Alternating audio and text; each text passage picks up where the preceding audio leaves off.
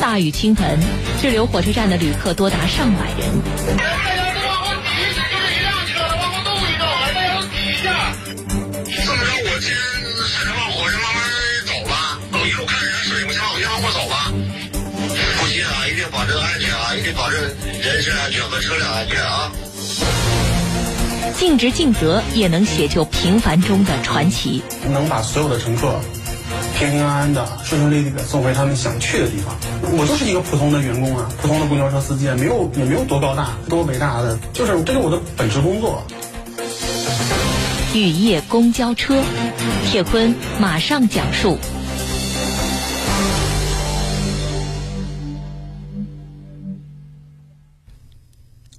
八月十二号，石家庄市气象台分别发布了雷电黄色预警信号和暴雨蓝色预警信号。傍晚的六点钟左右，大雨如约而至。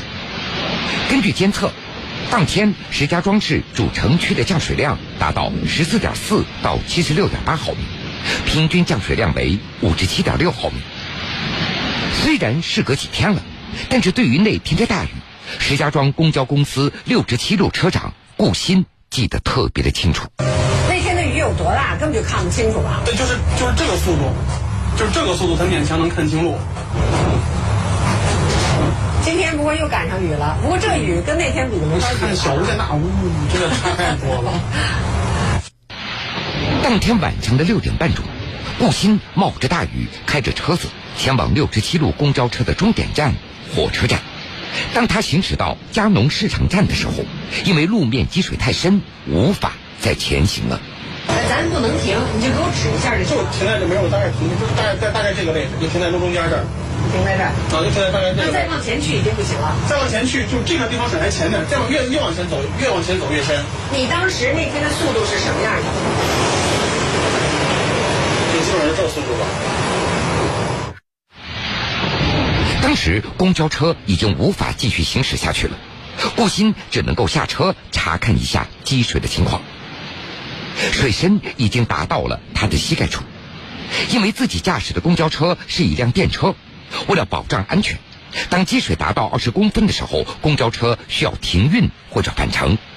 但是顾鑫采取了断电的方式，在马路中央等待积水退去，可是这一等就是两个多小时。晚上的九点半左右，雨势逐渐的减小了。顾鑫给值班大队长王斌发出了微信语音。王斌还记得，当时在接到这个微信留言的时候，公交车离终点站还有三四站。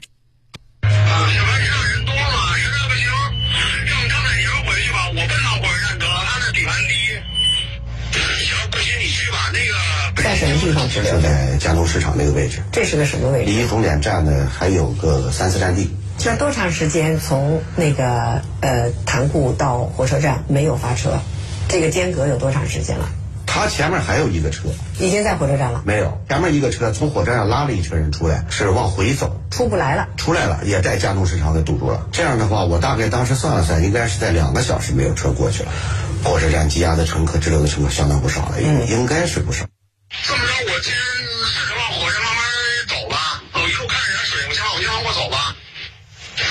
一定保证安全啊，一定保证人身安全和车辆安全啊。在那个时候有没有动过这样的心思，就让他折头折头返回呢？确实，当时我也想让他掉头回来，但是确实要考虑到火车站这个乘客，毕竟我们是个服务行业、窗口行业。但是您要分析当时的条件，当时的雨是继续很大的下，还是说雨渐小了？雨渐小了，顾青给我发了几个视频，下去他也去量了量水位，大概嗯，看了看，他说应该是可以继续走。我说你慢慢往前走，一定一定保证车辆的安全。您要做出继续让他往前走，您身上要担什么责？车辆国家财产吧，这电池组是非常贵的，更换的话那是费用是相当大的，它一组电池都好几万，所以说这个是风险也是谁来承担啊这笔钱？承担责任吧，这个责任肯定是在由我们来承担。就像记者所提问的那样，下这么大的雨，把车子开回去，岂不是更加安全吗？但是顾鑫当时他已经想不到这些了。你把车开回去，不是更安全吗？当时可能就光想着，这还真没有考虑什么安全的，就是保证安全的情况下，我一必须得把乘客拉回来，不能让人在火车站待着呀。那你怎么知道这水不会再往上涨了呀？我就接着找 地势高的地方，再接着等等。那你等不是把自己不断的去陷于很危险的境地吗？我这就是我的本职工作呀，我我我一定要把人拉回来的呀。顾鑫今年三十一岁，大学毕业之后，他曾经在陆军工程大学石家庄校区任职。虽然不是军人身份，但是三年的军校经历在他的身上也留下了一股军人作风。二零一一年，顾鑫考取的驾照进入了石家庄公交公司。二零一三年，顾欣开始独立驾驶公交车。这五六年，你对于这个我选择的这个职业，我身上到底担什么责这个问题，你考虑过没有？考虑过啊，我就是保证，就是一趟跑回来，能能能把所有的乘客平平安安的、顺顺利利的送回他们想去的地方。这个目标看上去很简单的。就是我就是一个普通的员工啊，普通的公交车司机，没有也没有多高大、多伟大的，就是这是我的本职工作。我问一个极功利的问题，就算人家在火车站过夜，跟你有什么关系？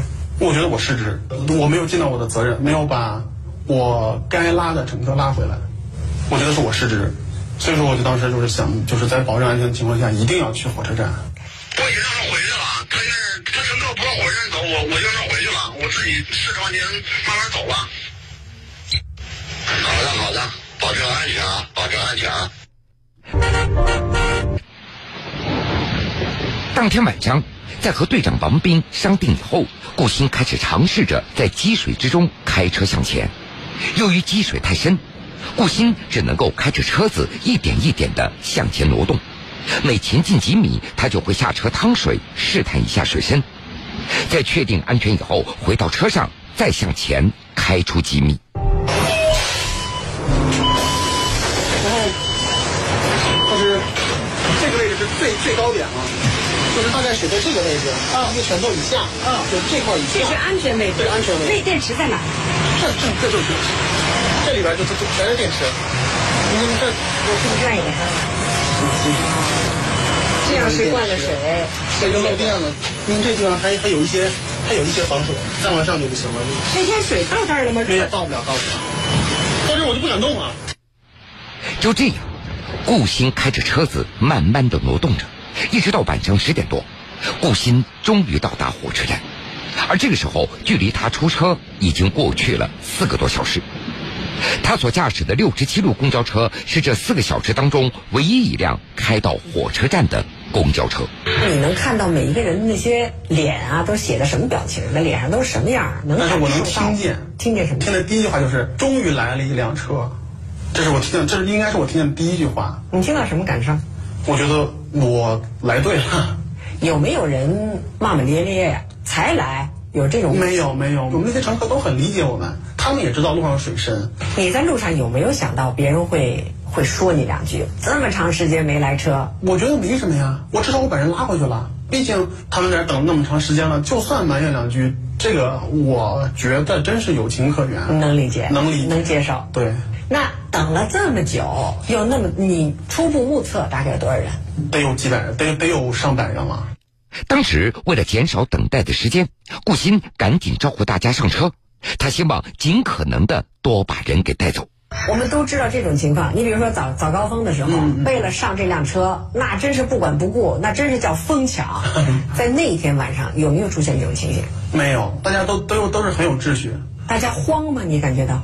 没有，我没感觉到慌，但是我能感觉到大家那种殷切的想回家的心情。急，对，能感觉到急。对，就是毕竟困了这么长时间了，嗯嗯，所以说我就在车上一个劲儿的，就是疏导乘客，往先往后走，然后大家都尽量的挤一挤。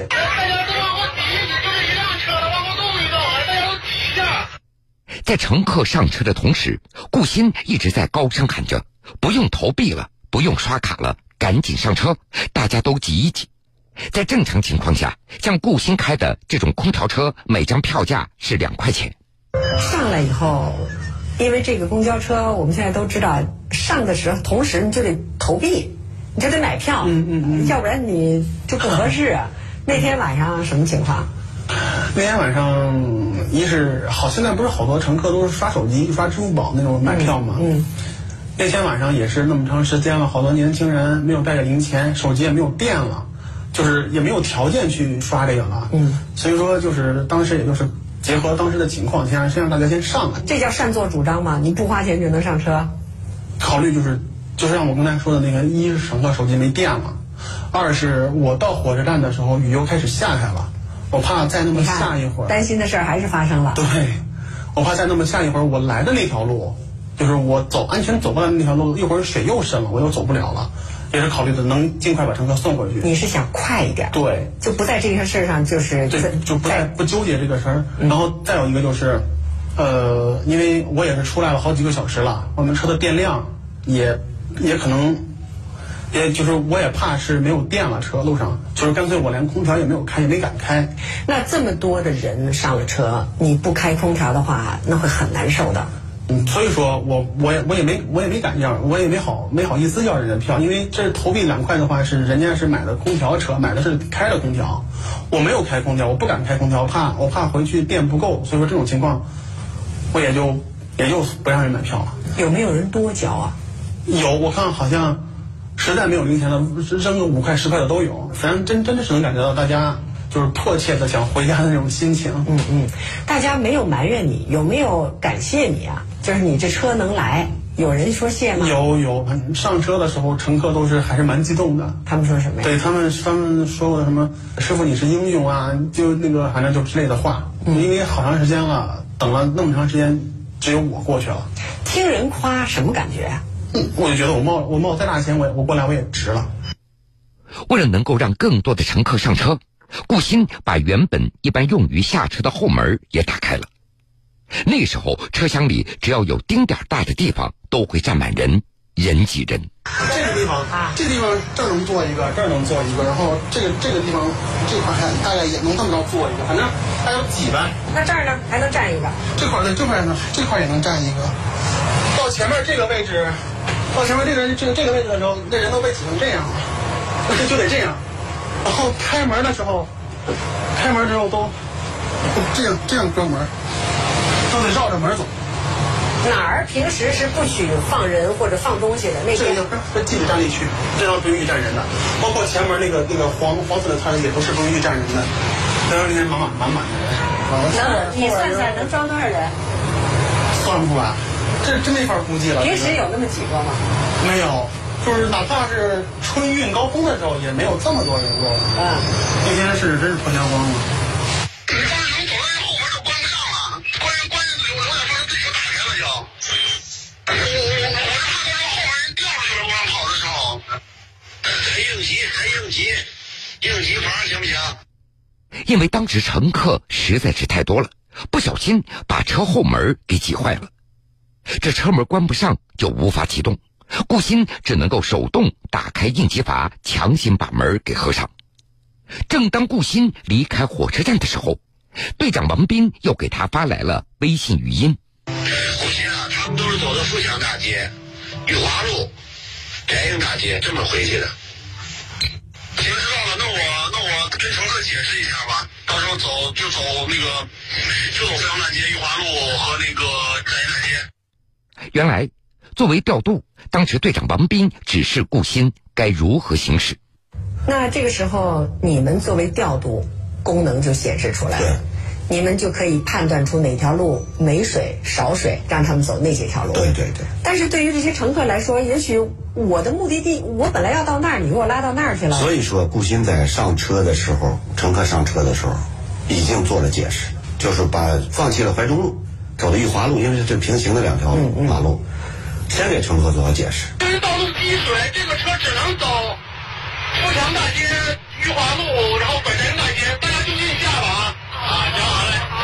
富强大街是个什么概念？富强大街，我们也是走富强大街，富强大街，但是从怀中路拐弯，往东拐。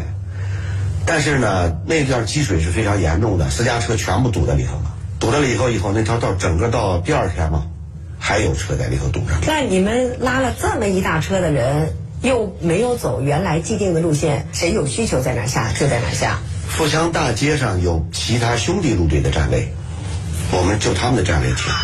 当时顾鑫开着车，只要乘客说自己在哪里下车，他就停在哪里。上街哪儿停啊？那你哪儿站我哪儿停。刚起步的时候，然后给给给乘客解释完那个我们要绕行怎么怎么绕行的时候，然后有乘客问说我要在哪哪哪儿下停了？然后我就本能的来本能的说了一句你在哪儿下我在哪儿停，因为我还不太确定路面上那个那个站台的包括路面上的积水能不能允许我靠边停。嗯，当然如果允许的话，我是我我还是会按照规章制度在站台上停。就这样，在漆黑的雨夜里，顾鑫的六十七路车上满满当当的拉了一百多号人，慢慢的驶离了火车站。对于那天晚上顾鑫所做的一切，队长王斌很是感动。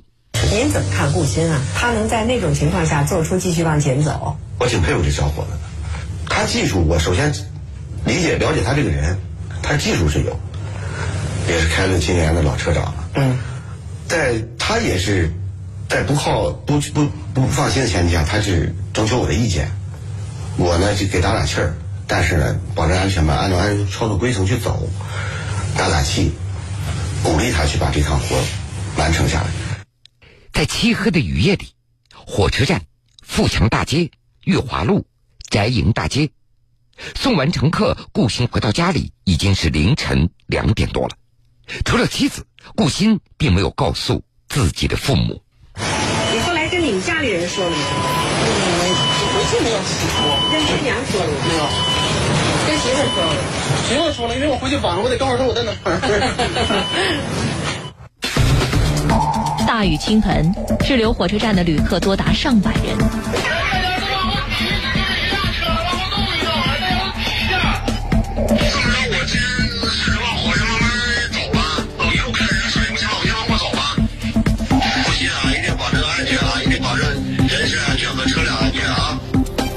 尽职尽责，也能写就平凡中的传奇。能把所有的乘客平平安安的、顺顺利利的送回他们想去的地方。我就是一个普通的员工啊，普通的公交车司机，没有也没有多高大、多伟大的，就是这是我的本职工作。雨夜公交车，铁坤继续讲述。大雨过后，八月十三号早上的七点，顾鑫又驾驶着六十七路公交车行驶在规定的线路上了。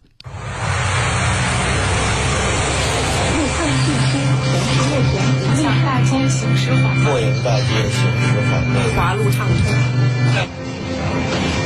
可不可以说，我都忙活一晚上了，我我我请个假？嗯，也是考虑到日常工作，就是就我该做的事儿我得做到。嗯，反正大不了少睡一会儿吧。你月挣多少钱？大概齐。大概齐三三四千吧。你觉得为了挣这三四千，你这么拼出去，这么豁出去，值得吗？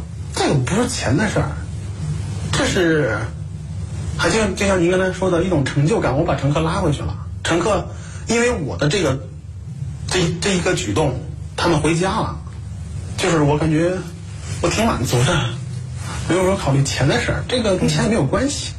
这事儿大家都后来知道以后，觉得你特棒。你怎么看别人对你的这种评价？我到现在为止都还没有，都还真没觉得我做了一件多了不起的事儿，我还真就只是觉得本职工作啊，就是很普通的一件事儿。我能把乘客送回家，我能满足别人的愿望，能把大家安全的送到大家想去的地方。嗯嗯，就我觉得安慰自己吧。你真的快乐？快乐吗？挺快乐的。你比如说，你每一天是什么样的心情来上班，什么样的心情去下班，用什么样的心情跑在每天要跑很多遍的路上，相同的一条路上。我自己能能控制个这么大个庞然大物，能在那些呃小巷啊、车车车流人群中间钻，我觉得自己挺挺厉害的，挺有成就感的。这种事一般人做不到，有时候是这样。